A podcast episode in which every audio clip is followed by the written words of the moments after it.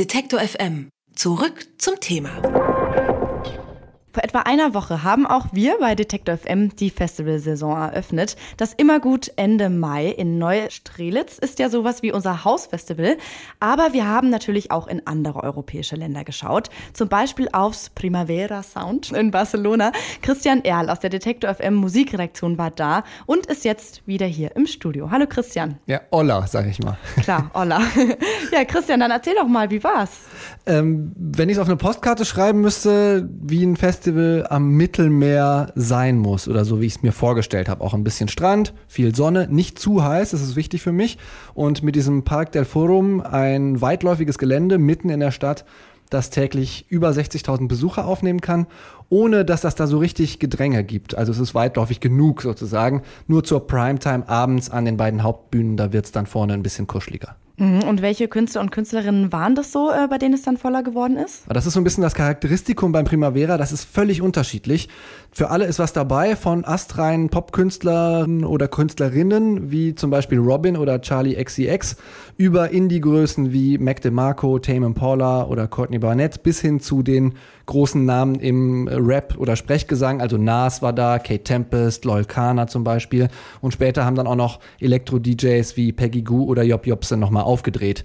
Macht im Ergebnis dann das Primavera, hat insgesamt 200.000 Besucher oder mehr auf fünf Tage verteilt und ist damit eines der größten genreübergreifenden Festivals in Europa. Ja, und das ist ja nicht nur genreübergreifend ausgeglichen, sondern auch genderübergreifend. Mhm. Und äh, wir haben da vor kurzem schon drüber gesprochen.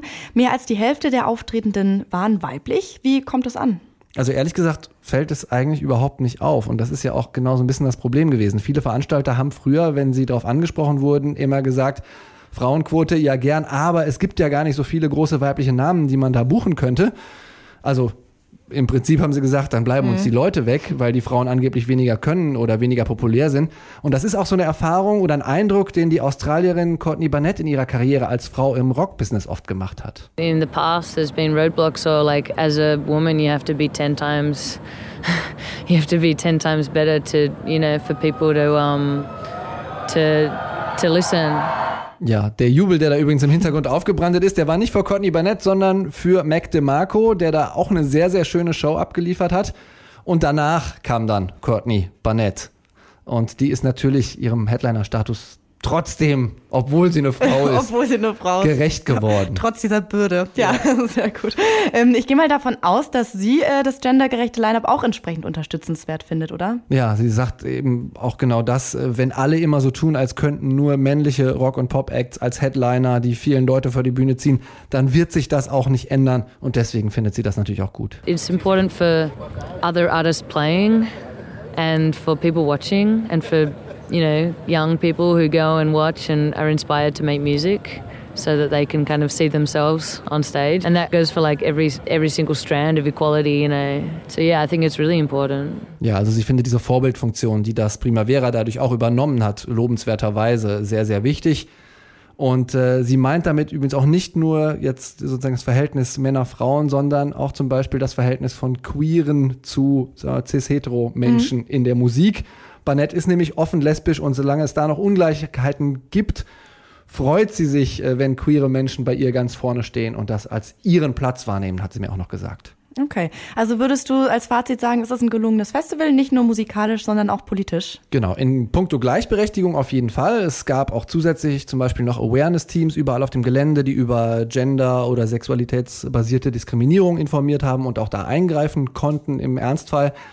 Was die ökologische Seite angeht, da war es mir allerdings ein bisschen zu viel Fassade und zu wenig Aktion. Also die bekennen sich zum Beispiel dazu so 14 Nachhaltigkeitszielen von der UN und dann kriegt man da so einen Mehrwegbecher, wo das dann auch nochmal draufsteht für die Getränke und den benutzt man dann das ganze Festival. Mhm. Das funktioniert auch ganz gut.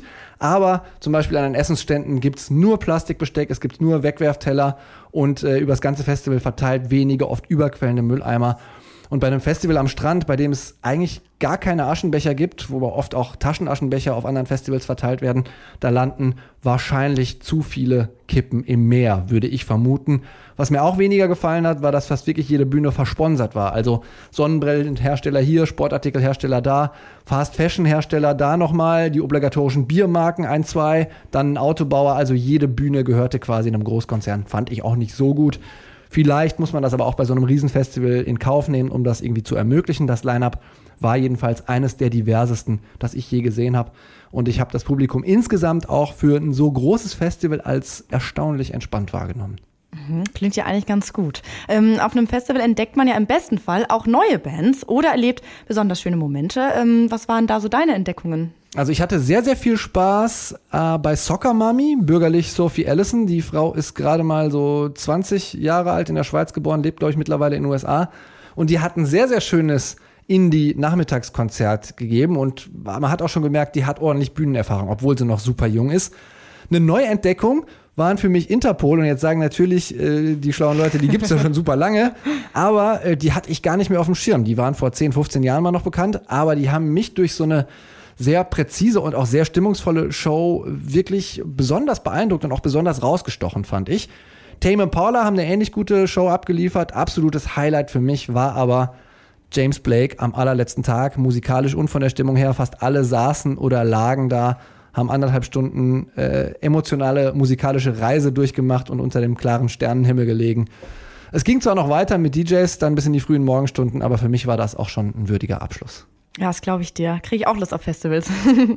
Das Primavera Sound Festival ist am Sonntag zu Ende gegangen. Christian Erl aus der Detektor Musikredaktion war da und hat seine Eindrücke geschildert. Danke. Gerne. Detektor FM kann man übrigens auch live hören. Wir senden rund um die Uhr ein Online-Radio mit Kopf, Herz und Haltung. Im Wortstream mischen wir wissenswerte Themen mit moderner Popmusik und der Musikstream ist der perfekte Tagesbegleiter mit frischer Musik.